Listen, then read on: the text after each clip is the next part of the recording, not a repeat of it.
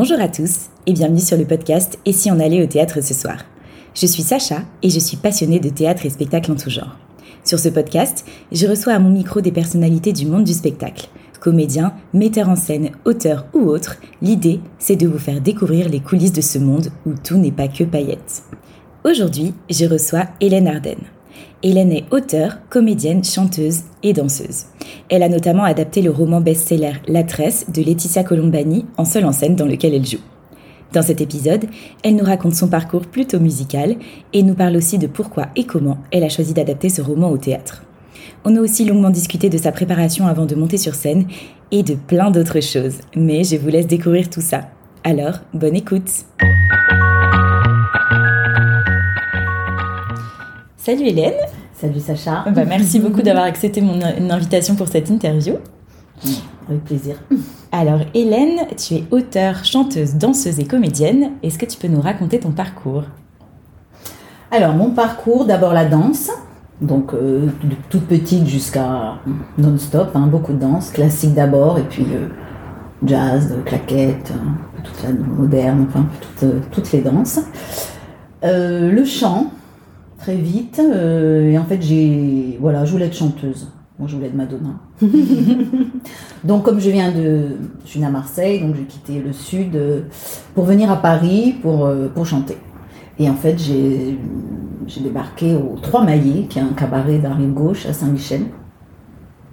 Et il m'a voilà. J'ai chanté deux, deux chansons. Il m'a dit Tu commences demain. Ah J'avais 20, 20 quelques.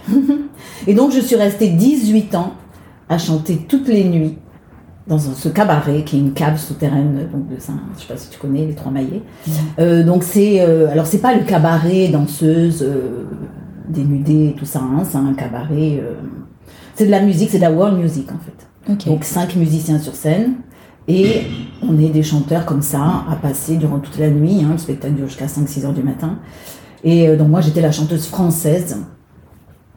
Voilà, donc je passais mhm. plutôt assez tôt en général, derrière 2 heures, 1 heure, 2 heures du matin, quand même un travail de nuit. Voilà. Donc je travaillais pendant la, nuit, hein. je partais de chez moi à minuit, je rentrais vers 3, 4, voire 5 selon mon passage. Ah un passage d'à peu près entre 45 minutes et 1 heure, 1 heure. Euh, où on avait carte blanche. Hein. Euh, bah c'est là qu'a démarré euh, Dany Briand. Zaz chantait aussi, Isabelle chantait en haut, euh, parce qu'il y a le, piano bar en haut et la cave spectacle, on va dire, le dîner spectacle, et donc une vieille cave voûtée voilà, c'est vraiment les, caves d'avant où il y avait beaucoup de jazz avant, puis après ça a évolué vers justement un spectacle plus, plus varié. Ça existe toujours d'ailleurs. Donc voilà, j'ai fait mes armes, j'ai appris euh, la scène euh, parce que c'est un et j'ai appris le contact avec le public. Voilà, je pense que j'ai tout appris en fait dans, cette, dans ce cabaret. ça a été très long. Ah, J'y suis restée longtemps, longtemps, longtemps parce que ben parce que euh, c'est une drogue la scène d'abord. Et puis, euh, je voulais chanter, et je chantais tous les soirs avec des musiciens, et je faisais ce que je voulais, c'est-à-dire qu'on avait quand même carte blanche. Hein. Alors, beaucoup de reprises, mais j'ai glissé aussi des compos de temps en temps. Euh. ça permet de se trouver, ça permet de tenter des choses, et puis, euh, et puis on travaille, quoi. Hmm. Et t'es resté combien de temps du coup dans ce cabaret ans. 18 ans. Et ensuite, qu'est-ce que t'as fait? Parce qu'une fois qu'on s'installe, c'est pas facile de. Mais c'est pas facile, mais justement, je me disais, non, mais alors je faisais des petites choses, j'ai fait des disques qui n'ont pas marché. C'est vrai que Bon, c'était mon socle, mais je faisais des choses le jour. Hmm. ça, c'était la nuit. Le jour, faire des, beaucoup de maquettes, rencontrer beaucoup de personnes, faire des disques qui n'ont pas marché. Mais bon, parce que c'était vraiment ça que je voulais faire. Euh, j'ai aussi fait des comédies musicales euh, pendant que j'étais là, euh, pendant que j'étais aussi au cabaret. Mais toujours déçue finalement. Donc, le jour où j'ai arrêté les trois maillets, j'ai écrit mon premier spectacle. j'ai écrit mon spectacle sur Yves Montand. D'accord. Ok. Et donc j'avais besoin de ce temps, cette énergie, euh, parce que l'énergie qu'on met sur scène, euh, on, elle est moins disponible pour euh, autre chose. Hmm. Donc là, quand j'ai eu arrêté, voilà, j'ai écrit mon premier spectacle. donc tu as écrit ton premier spectacle que tu as joué, donc c'est un seul en scène hmm. aussi Avec deux musiciens, sur la vie d'Yves Montand. D'accord. Hmm. Et ensuite, tu en as écrit d'autres? Donc celui-là, il a beaucoup, j'ai beaucoup joué hein, à Paris, en province, en Corée, euh, j'ai fait un festival de comédie musicale. Enfin voilà, il a beaucoup voyagé ce spectacle, un grand bonheur. Et après j'en ai écrit un deuxième, oui, sur Claude François, donc très différent, où je voulais. Euh, Là, c'était plus pour euh, mon énergie, en fait. Je voulais aller au bout de mon énergie. Je me disais, parce que j'étais encore vraiment dans le trip chanteuse, voilà. Bon. Et je me disais, moi j'adore les biographies, j'adore les vies d'artistes. Et je me disais, quel artiste je pourrais incarner et aller au bout de mon énergie. Je me disais, finalement, il n'y a que Claude François. Et quand j'étais petite, j'étais j'étais fan de Claude François. Je voulais être une Claudette. elle me faisait rêver ces filles à paillettes avec leurs talons, leurs tenues délirantes. Et donc je me suis dit, ben voilà, je vais être une Claudette. Donc j'ai écrit un spectacle où je raconte que je suis une Claudette, une ancienne Claudette. Donc ça a été passionnant. Euh, ça a été passionnant parce que chaque fois, bah, ça me permet de rencontrer. Euh, c'est un travail de recherche quand on écrit un spectacle. Bien sûr. De rencontrer, bah, pour Yves Montand, euh, sa femme, son fils. Ils m'ont invité à Saint-Paul-de-Vence, là où il vivait, donc ses maisons. J'ai rencontré, voilà, les gens qu'il avait côtoyés. Et puis, euh, et en fait, c'est un peu, c'est rebondi parce qu'un jour j'ai rencontré un, un, monsieur Félix Bussy qui m'avait dit, voilà, être éclairagiste d'Yves Montand dans les années 80. Et puis donc je l'ai invité, on c'était passionnant de rencontrer des gens, voilà, qu'il avait côtoyés. Et je lui demande, ah bon, et, sinon tu as fait quoi d'autre à part travailler avec Yves Montand? Il me dit, bah avant j'ai travaillé euh, dix ans avec Claude François. Et c'est là en fait que ça, je dis, ah bon, c'est comme s'il m'avait dit, euh, je suis allée sur Mars parce que je dis, ah bon, J'imaginais pas que des gens puissent avoir côtoyé Claude François, qui semblait un peu comme ça, un, mythe euh, inaccessible. Et donc, c'était passionnant ce qu'il m'a raconté. Pas du tout. Enfin, quelqu'un, Claude François, a une personnalité quand même pas simple, hmm. hyper euh, dure hein, dans le travail, mais en même temps, euh, grande générosité. Et, et je sentais qu'il y avait vraiment un amour aussi, avec par exemple son ingénieur du son, et plus tous les gens que j'ai rencontrés qui avaient connu Claude François, ils avaient toujours un regard hyper enthousiaste et admiratif. Hmm. Pas du tout à le détruire comme on entend beaucoup. Donc ça m'a voilà, ça m'a plu de rencontrer. Donc ça, a été grâce à cette rencontre que j'ai écrit ce deuxième spectacle. D'accord. Hmm. Ouais, donc c'est en fait finalement des rencontres qui font que tu trouves l'inspiration pour tes, hmm. euh, tes, nouveaux spectacles. Ben, pour ces deux-là, parce que c'est vrai que la suite, donc c'est vrai que la tresse, qui est mon actualité, bon là c'est complètement différent. Hein. Là c'est complètement différent. Ben, je, j'ai lu ce livre euh, par hasard, hein, que mon neveu m'a offert un, Noël. Et ben voilà, j'ai adoré, quoi. J'ai adoré, adoré. J'ai adoré. C'était moi, en fait, c'était moi. Les trois femmes, c'était moi. Parce que c'est vrai qu'on peut dire que c'est trois femmes, hein. une indienne, une sicilienne, une canadienne. Donc trois continents, trois cultures, des situations difficiles. Parce que l'indienne est intouchable, donc c'est une sous-caste en Inde. Mm. La jeune Sicilienne, elle va perdre son papa et elle s'occupe d'un atelier de perruques en Sicile et la Canadienne va avoir un cancer du sein. Donc trois, c'est dur, c'est trois, trois épreuves pour ces femmes. Mais comment dire, ces femmes, c'était, euh, je me suis reconnue. C'est-à-dire, je pense que si j'avais été à la place de, chacune, j'aurais fait ce qu'elles ont fait. Et puis je me reconnaissais dans le langage qu'elle utilise, qu'utilise Laetitia Colombani. C'est pas c'est pas du Proust, euh, c'est pas du Zola non plus, c'est simple comme écriture, hmm. mais euh, c'était mes mots aussi. Hmm. Enfin, c'est marrant comme ça s'est fait, il y a une osmose qui s'est fait avec euh, ces trois histoires. C'était moi. Et ça veut dire que quand vous avez lu ce livre, vous n'aviez pas lu dans le but de potentiellement chercher une pièce à écrire. Donc c'était un coup de cœur. Et du coup, vous vous êtes dit, bah, je veux le monter. Hmm. Et, et, vous avez contacté l'auteur? Alors j'ai essayé, je suis allée chercher sur Facebook. D'accord. j'ai trouvé sa page, mais elle ne m'a pas répondu. D'accord. Donc, euh, puis c'est vrai, dans ces moments-là, on est en état d'urgence, mm. parce que c'est ça, c'est ça, c'est ça. Faut pas perdre de temps. Donc j'étais en urgence, donc ça répondait pas, mais dans les, heures, quoi. Il me fallait une réponse tout de suite. Donc j'ai appelé les éditions Grasset, voilà, parce que c'était marqué éditions Grasset. Et là, bon, bah oui, ils m'ont dit, euh, bah, ils m'ont demandé qui j'étais, euh, d'envoyer mon CV, enfin, un truc un peu comme ça, informel. Je m'attendais pas à ça. Euh, en me disant qu'elle avait beaucoup de propositions. J'ai l'impression qu'il fallait passer un casting pour. donc j'étais quand même déçue. Et puis, bon, bah, vu mon passé, je, je voulais pas envoyer mon CV parce que je me suis dit, j'ai pas un passé académique, on va dire, j'ai pas fait le conservatoire de théâtre, je n'ai pas fait de théâtre. Bon, ce qu'il faut savoir, c'est que dans mes deux autres euh, spectacles, il y avait quand même de la, comédie. D'accord. Dans le spectacle sur Yves Montand, euh, je jouais le rôle de la sœur d'Yves Montand, qui était coiffeuse à Marseille. Donc ça se passe dans un salon de coiffure. Mm. Et c'est sa grande sœur qui raconte la vie de son petit frère. Donc c'est que mm. dans c'est dans un lien. J'aime bien les liens en fait. C'est un lien, beaucoup de tendresse. Elle en parle avec voilà beaucoup d'amour. Euh. Et donc il y avait de la comédie. D'accord. Et dans le spectacle sur Claude François aussi, puisque j'étais cette Claudette qui racontait euh, comment elle a rencontré, euh, l'audition, euh, le travail, euh, des anecdotes, euh, voilà. Donc euh, ça m'avait quand même donné le goût du jeu, même si je n'ai jamais fait théâtre. Mais bon, voilà, je pensais qu'avec mon CV, ça n'allait pas euh, fonctionner. Donc j'ai préféré euh, écrire une- un mail pour l'auteur, pour Laetitia Colombani, où j'explique quand même mon, mon parcours. Oui. Donc je parle du cabaret, je parle de, de mes spectacles, Oui. d'Yves Montand, de Claude François. Mais je termine en disant, mais je suis Smita, je suis Julia, je suis Sarah, c'est-à-dire les trois héroïnes de son roman. Et ça l'a touché Bah, il faut croire que voilà, ça a fonctionné puisqu'ils m'ont rappelé peu de jours après, hein, quatre jours après, pour me dire qu'elle était d'accord. Et donc, du coup, c'est vous aviez déjà réécrit le texte à ce moment-là ou vous l'avez réécrit après? Non, je l'avais, je l'ai fait tout de suite en fait. Je l'ai fait tout de suite, je l'ai réécrit parce que c'est vrai que c'est à la troisième personne, hein, c'est Ouais. chaque fois elle, c'est descriptif, donc j'ai mis à jeu. Hmm. Euh, je l'ai fait tout de suite et, et j'avais appelé mon mari qui n'avait pas lu le livre en lui disant assis-toi, je vais te lire quelque chose, dis-moi si ça te plaît. Et je lui ai lu ce que j'avais écrit. Et ça lui a plu. Et c'est là que j'ai fait. Donc j'avais déjà écrit, mais après ça a évolué évidemment. C'était un premier jet. Après ça a été. Après j'ai surtout travaillé avec mon metteur en scène, donc Valérie Rodriguez, qui est le metteur en scène de mes deux autres spectacles. D'accord, c'est toujours le même. Toujours le même, avec qui j'aime énormément travailler. Euh, et voilà, on a, on a peaufiné, on a coupé, on a assemblé tout ça pour que Hmm. ça soit fluide et que ça, ça, ça marche.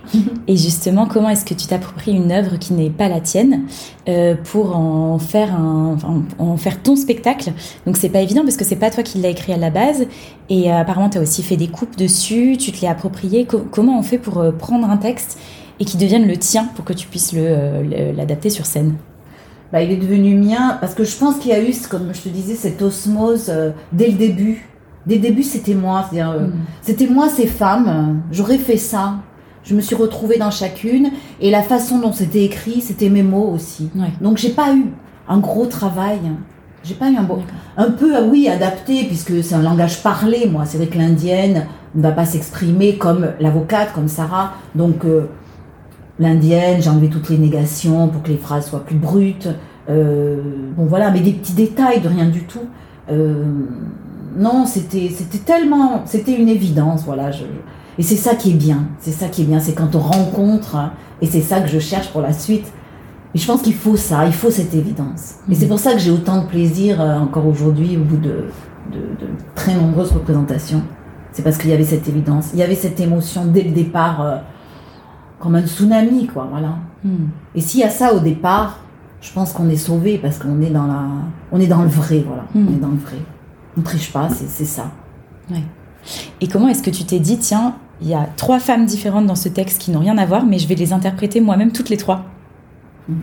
Ben oui, je me suis dit ça. C'était la Ouais. folie, hein. Non, mais c'était c'était un peu fou parce que pour quelqu'un qui a jamais fait de théâtre, c'était gonflé. Ben oui, mais je sais pas. C'était comme ça. c'était comme ça parce que c'était ce coup de foot, parce que c'était ça que je voulais faire. Mm, Ça ne s'explique pas, et tant mieux que ça s'explique pas. Et voilà, c'est le, le miracle. De, pour moi, c'est un miracle cette rencontre avec ce livre. Magie du théâtre. Ouais. Ouais. Et comment est-ce que tu fais pour euh, incarner ces trois femmes? Donc, euh, je pense notamment à Smita, euh, l'indienne qui fait partie de la caste des Intouchables. Est-ce que tu t'es documentée? Est-ce que tu es partie en voyage? Parce que c'est pas évident d'incarner quelqu'un qui est si loin de soi. Oui, alors non, je ne suis pas allée en Inde, par contre j'ai beaucoup lu Oui. et j'ai fait des recherches sur Internet. C'est vrai qu'on trouve tout sur Internet. Hmm. Donc on trouve les visites dans ces temples, puisqu'elle va se raser, raser les cheveux, se faire raser les cheveux. On voit justement cette offrande euh, à Tirupati. Enfin, Laetitia Colombani a écrit un livre qui est très documenté aussi, hein, elle a fait ses recherches. Donc tout est vrai, donc on retrouve, euh, il y a des documentaires là-dessus. Donc on peut suivre pas à pas le chemin d'une intouchable qui va faire ce sacrifice, cette offrande.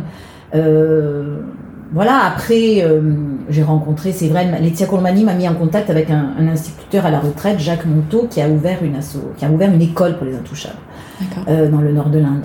Donc euh, voilà, on a fait connaissance. donc je me suis, je participe à cette association. Donc voilà, ça crée des liens, ça crée une réalité. Voilà, c'est devenu une réalité. C'est Mhm. c'est malheureusement ces intouchables pour moi. Donc euh, voilà, pour l'indienne. euh, finalement, je crois que le plus compliqué, ça avait été la petite jeune. C'est-à-dire qu'il fallait que je retrouve mes, une innocence, voilà, retrouver un peu mes 20 ans. Et la plus facile, ça a été Sarah, parce que Sarah, voilà, elle est canadienne, c'est très proche de nous, elle a un cancer, on connaît, on a des amis qui, voilà, sont passés par là, elle est avocate, c'était la plus proche, on va dire, la plus facile. Mais bon, une fois que j'ai eu trouvé comment les, comment les faire exister. Euh, voilà, ça roule. Hmm. Hmm. Et tu m'as dit au téléphone que, que, tu arrivais euh, deux heures avant la représentation chaque soir. Qu'est-ce hmm. que tu fais avant de monter sur scène? Ben, J'ai peur. Disons que c'est vrai que je commence. Arriver au théâtre en avance me rassure déjà. D'accord. Après, c'est vrai qu'on pourrait croire, même je me dis, au bout de, oui, effectivement, 200 euh, et quelques représentations, je pourrais être plus tranquille. Ben non, la tranquillité n'est pas là. Au contraire, je vais dire. Parce que je me dis, mais comment je vais faire? Ah. Comment je vais faire ce soir pour... Euh, pour renouveler un pour, voilà, Est-ce que je vais y arriver? C'est toujours ça. C'est vraiment hmm. la grande question. Euh, est-ce que, est, ce que je vais y arriver quoi? Hmm. Parce qu'on se dit, c'est pas possible. On peut pas refaire... Euh, enfin, moi, j'ai l'impression que c'est impossible de refaire encore, encore, encore avec autant de, passion, encore autant d'émotion. Euh, je me dis, mais je vais jamais y arriver. Donc c'est vrai que ce temps, il me, il m'apaise déjà dans la loge parce que c'est là que ça va se passer. Donc ça me, je me sens bien dans la loge. Après, bon, bah, il y a maquillage, bien sûr, ça fait partie de la transformation, de passage euh, en bascule. ça fait partie de la bascule. Et puis alors, euh, comme c'est vrai que je n'ai pas fait de théâtre, j'ai découvert, euh, je cherchais un peu en mettre euh, des idées, enfin, parce que je me, on se pose beaucoup de questions quand on est comédien. Il se passe tellement de choses dans la tête, enfin. Donc j'étais un peu perdue et je me dis, il faudrait que je prenne des cours là. Et en fait, j'ai trouvé, j'ai trouvé mon, mon maître, un maître, bon. Et c'est Louis Jouvet. Donc Louis Jouvet, c'est 1940 quand même, hein, donc ça va pas d'hier. Et n'empêche qu'il a écrit des livres, entre autres un livre qui s'appelle Le comédien désincarné, où c'est tout, voilà, tout ce qu'il a ressenti. Il a joué, donc une pièce s'appelle Knock, il avait euh, plus de mille fois par exemple. Bon. Oh. Donc euh, voilà, lui c'est vraiment un maître et c'est passionnant. Et j'ai trouvé dans tout ce qu'il dit des réponses à justement cet état de comédien sur scène où on est entre l'irréel et l'irréel où euh, il y a l'importance de cette mécanicité, c'est-à-dire c'est vrai que, bon, là le texte, je bois, hein, il n'y a plus trop de mémoire là, parce que c'est une mécanique. Mais il ne faut pas basculer justement. Le, piège, c'est de tomber dans la mécanicité, puisque il faut garder. Mais il y a un équilibre qui se crée entre la mécanicité et la sensibilité qui va être exacerbée, on va dire, grâce à cette mécanicité. Dire, on est tellement bien avec ces mots qu'on va pouvoir euh, les nourrir, les enrober, et la sensibilité euh, se libère encore plus. Et donc on est entre ces deux, et, euh, comme en équilibre, hein. c'est vraiment, on est sur un fil Hmm. Donc c'est très euh, angoissant, je vais dire, mais en même temps euh, fantastique aussi. Hein. c'est la magie de ce métier. C'est la magie de ce métier. Donc je lis Louis Jouvet avant de, monter sur scène. Donc j'ai mon petit carnet, je souligne, je prends des notes. Il y a des phrases. Voilà, il parle beaucoup aussi de la disponibilité du comédien, parce qu'on n'est jamais pareil. Et donc être disponible avec son état, euh, l'état du public aussi. Enfin, voilà, être disponible. Il ne faut pas être dans un c'est pas un moule, voilà, un vêtement. Euh, chaque représentation est différente. Donc ça, je trouve que c'est très important. Ça évite justement la lassitude et ça et ça ça fait qu'on est toujours euh, neuf, on va dire, toujours euh, spontané. Cette mm. disponibilité, c'est très important. Être dans, dans l'immédiat, voilà. Qu'est-ce, qu'est-ce que je ressens là? Voilà, je suis agacée, je suis machin, je suis truc, je suis fatiguée. Et, et tous les, les inconvénients, parce qu'il y a toujours des problèmes toujours, toujours des problèmes. Bah, ce qui m'a plu, c'est qu'ils disent que ça fait partie, et c'est même des aides, tout ce qui va se passer. Et ça fait partie aussi de cette bascule entre le réel et l'irréel. Ça nous fait revenir au réel. Tiens, cette personne qui, qui est en train de bavarder m'agace, celle-là qui allume son téléphone, euh, euh, tout ça, donc tous ces petits parasites qui viennent en permanence. Euh, avec tendance à m'exaspérer, et eh bien non, on lui dit voilà, c'est des aides tout ça, tous ces inconvénients, ça fait partie. Donc il faut les embrasser et ça fait partie du. Donc il m'a apporté énormément. Toutes les questions que je me posais, bon, après il y a toujours plein de mystères et c'est ça qui est génial aussi, mais il m'a beaucoup apaisé. Donc j'ai mon petit euh, moment avec le Jouvet Et puis j'ai mon moment avec la tresse, c'est-à-dire que j'ai ce roman avec moi et que je relis, Ah, je dire en permanence, en boucle, D'accord. Pour justement, pour pas m'éloigner, parce que je me dis avec euh, l'habitude, on sait jamais. On sait jamais. Et puis j'ai pas, comme justement j'ai fait une adaptation, j'ai coupé. Et donc j'aime bien revoir aussi ce que j'ai enlevé, parce que c'est quand même des petites, euh, des petites notes importantes pour chaque personnage. Et je me dis, tiens, là, voilà, elle, a ce, elle pense ça, donc euh, voilà. Donc je le relis en boucle. Donc je sais même pas combien de fois je l'ai lu. Euh, petit à petit. Donc j'ai chaque fois aussi, avant de monter sur scène, un, un mot- un passage, je, je lis la 13 dans, dans l'ordre, hein, euh, voilà. Donc je suis bien occupée. En effet.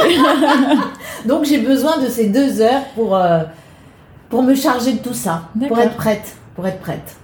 Et justement, tu sens, toi, que les représentations sont différentes à chaque fois? Oui. Ouais. Et qu'est-ce qui fait la différence? C'est euh, l'état du public? Est-ce que c'est ton état Euh, Ah bah tout, Ouais. tout. C'est vrai que pendant longtemps, j'ai eu très peur de la fatigue. Là, là, il faut dormir, j'ai pas eu mes 8 heures. Là, là.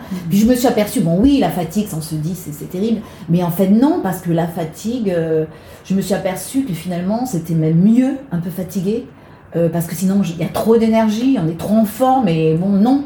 Euh, surtout les femmes que j'incarne, bah non, elles sont, elles sont fatiguées, elles sont malades, elles sont, c'est dur.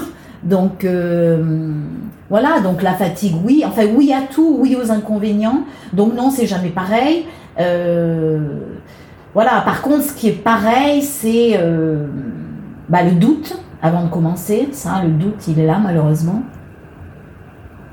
On n'est jamais sûr. Et puis, et l'envie que ça soit bien. Voilà. Moi, mon défi à chaque soir, c'est de, de donner tout, quoi. De, d'aller au-delà, enfin que ça soit encore mieux, parce que c'est vrai, je pense à ces personnes qui sont venues, ben, ils sont venus ce soir-là, et même si la veille, ouais, c'était super, je dis ben non, ben, la veille, ils n'étaient pas là, ils sont là ce soir, ils ont payé leur place là, donc c'est là qu'il faut tout leur donner, c'est maintenant. Euh, si tu te plantes, eh ben voilà, ils, ils auront raté leur soirée.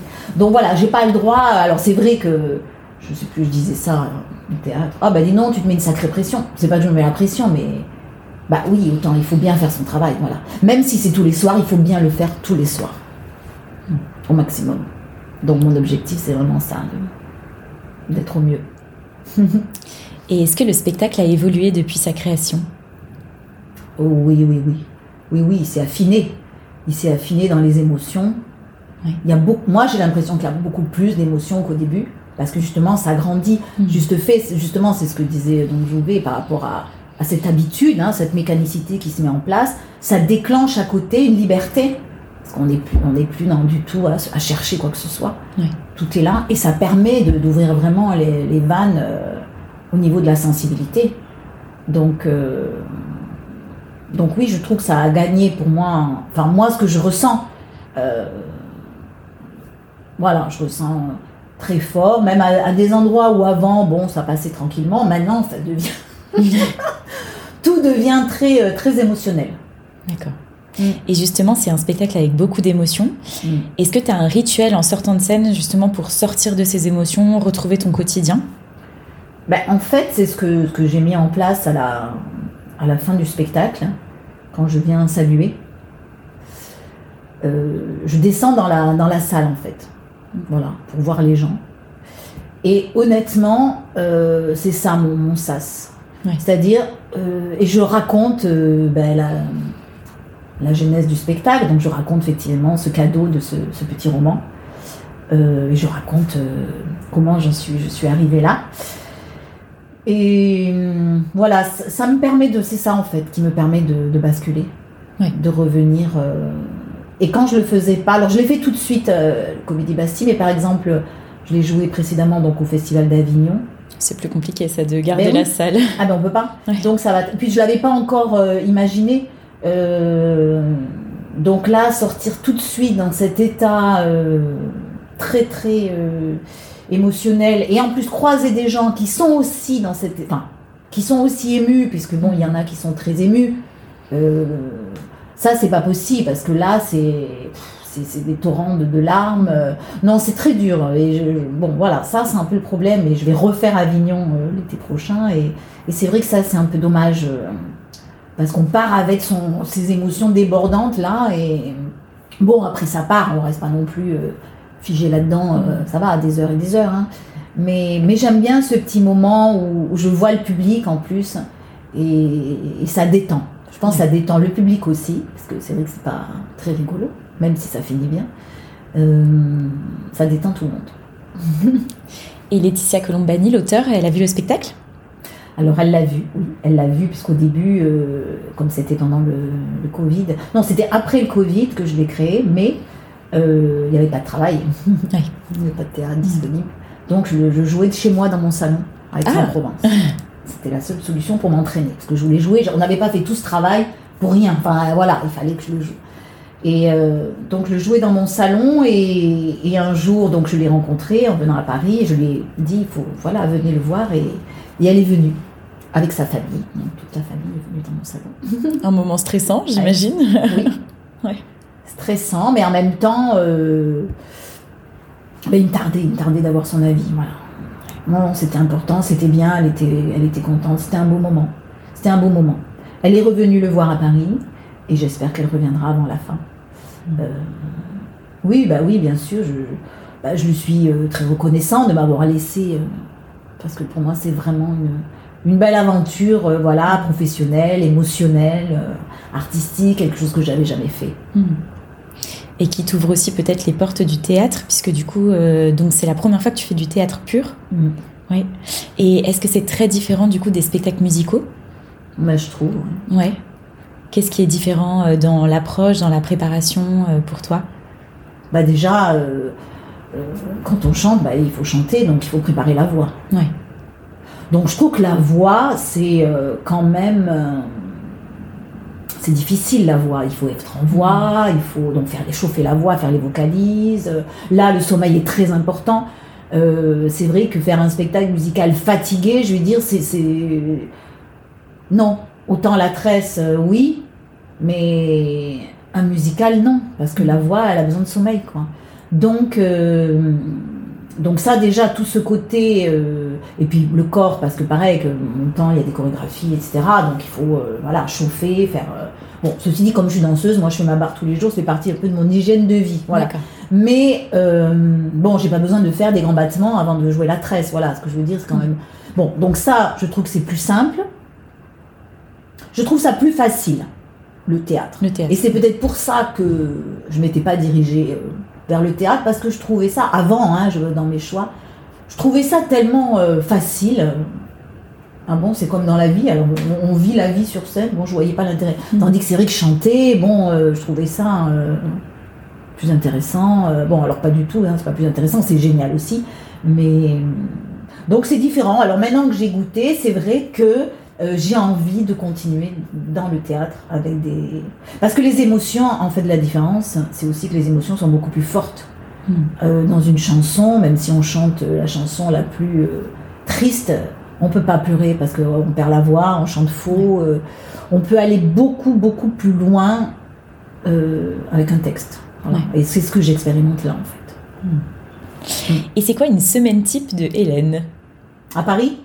À Paris, bah, du coup, donc tu vis à Aix-en-Provence Mm. et, euh, et donc tu viens à Paris quelques jours, enfin la majorité de la semaine, pour jouer la tresse.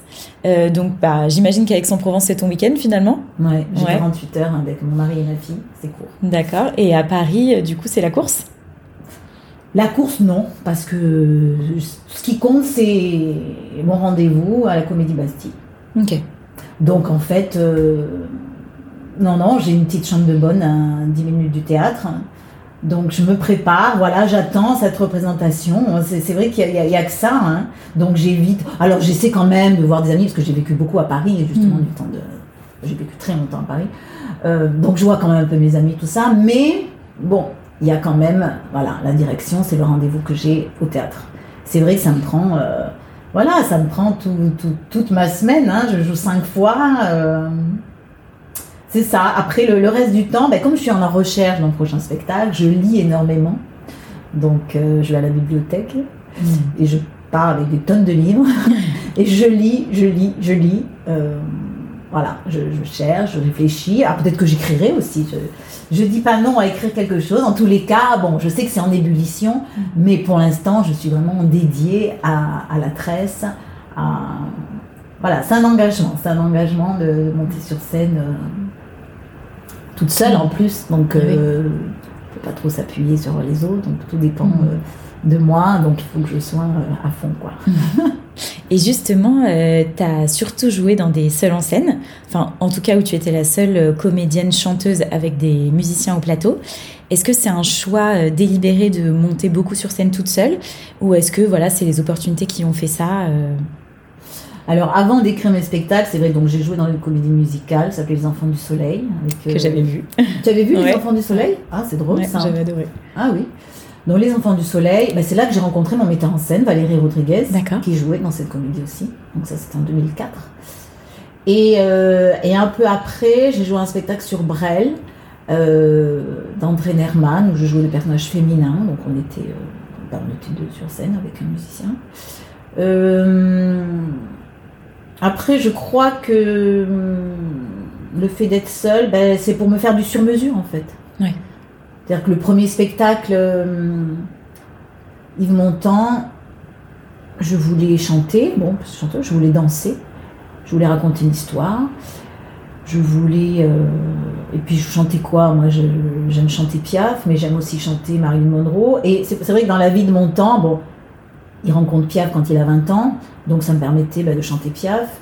Il rencontre Marilyn, il a cette histoire, donc pendant le spectacle, je me transforme en Marilyn Monroe. Mais parce que moi, j'aime ça, parce que j'ai envie de mettre une perruque blonde et de mettre des collants noirs et de faire la chorégraphie euh, poupoupidou. Mais, personne ne le sait, ça. Enfin, je veux dire, un metteur en scène ou quelqu'un va pas m'écrire euh, ça. Mhm. Moi, je sais ce que j'ai envie de faire. Que j'ai envie de faire Marilyn, que j'ai envie de m'amuser, que j'ai envie de chanter Edith Piaf, mais pas que, et de mettre un chapeau claque et une canne et de faire une chorégraphie. euh. Bon, voilà. Euh, pareil, Clo-Clo, qui aurait, euh, voilà, m'aurait dit, tiens, il n'y a que, que moi qui sais ce que j'ai envie de faire. Voilà. Donc, Et c'est donc, pour du ça. coup, tu écris ce que tu as envie de faire. Exactement. C'est des cadeaux que je me fais. Parce que bah, je les ai pas trouvés ailleurs. Ou, ou mais voilà, j'étais toujours soit un peu déçue, un peu frustrée. Non, mais moi je veux danser aussi. Ah, mais moi je veux aussi, je veux ça. Bon, bah voilà, bah écris-toi alors, hein, ma belle, hein, puis t'arrêteras de râler. Donc voilà. Donc c'est ça, au lieu de, de mourir euh, frustrée en disant euh, j'ai pas fait sur scène ce que, ce que je mérite ou voilà. Ah ben vas-y, moi je me l'écris et puis j'y vais. Donc je trouve que c'est D'où les seuls en scène. tous les seuls en scène. Ouais. Ok. Voilà. Et qu'est-ce qui te fait vibrer dans le théâtre? L'émotion, hein. Mm. uniquement. Ouais. L'émotion que je ressens et euh, de pouvoir la transmettre. Alors après, le miracle, c'est ça, c'est que les gens la reçoivent. Mais déjà, je pense pour qu'ils la reçoivent, il faut vraiment que moi, euh, elle, soit, elle soit hyper présente, ça soit très fort. Mais c'est vrai que c'est... euh, voilà, bon, je découvre hein, cet état qui est limite un état, je veux dire, de transe, qui pour moi presque un... C'est une expérience spirituelle, hein. C'est-à-dire qu'on on- on sort de soi. Moi, je n'existe plus pendant cette heure de. Je n'existe plus. Je, je- je deviens ces, ces trois femmes. Et, euh, et c'est carrément un état. euh, Puis elles vivent des choses très très fortes. C'est plus fort que la vie. Voilà. Moi qui suis une passionnée, c'est plus fort que la vie. La vie, euh, bon, les émotions, il faut un peu les, les cacher. Bon, pas trop pleurer devant les autres, pas trop être ému. Et quand on est hypersensible, comme bon tous les artistes, et voilà. Ah bon, ben on étouffe en fait, Enfin, on étouffe et puis euh, pff, bon, c'est un peu, un peu plat. Tandis que le théâtre, ben voilà, ça ouvre toutes ces portes où on peut faire sauter tous les verrous et, et, et tout laisser exister. Et, et tant mieux et merci quoi, merci de voilà, c'est des verrous qu'on qu'on enlève, ça fait du bien. Et est-ce que tu as un souvenir de scène particulièrement marquant? Pendant le spectacle, Ouais. Pendant le spectacle. Ou ça peut être sur un autre spectacle. Euh, pendant que je suis sur scène, euh, non. Après, celui qui me vient, c'est euh, pour mon premier spectacle sur Yves Montand, où à la sorte, je le jouais en province, dans une petite, même dans une ancienne chapelle, et à la fin, on vient me voir, il y a quelqu'un qui veut te voir, dépêche-toi. Et pareil, Montand aussi, je pleure. Moi, mes spectacles, je pleure. c'est comme ça, comme c'est l'émotion que je recherche, je pleure tout le temps. Enfin, je pleure à la fin, je suis toujours émue, je suis toujours bouleversée. Donc, mon temps, je termine, je suis bouleversée, et là, on me dit, il y a quelqu'un. hein. Et en fait, je vais voir, et c'était son fils qui était là, donc son fils Valentin, euh, que je n'avais pas encore rencontré, qui est un grand, euh, voilà, qui ressemble beaucoup à son papa. Et, euh, et je me suis évanouie. Effectivement, c'est marquant. Parce que je l'ai- reconnu que c'était lui et euh, je me suis évanouie. Alors on m'a- relevé, on m'a poussé vers lui. Et il était très ému aussi euh, parce que c'est vrai que c'est un bel hommage à son papa.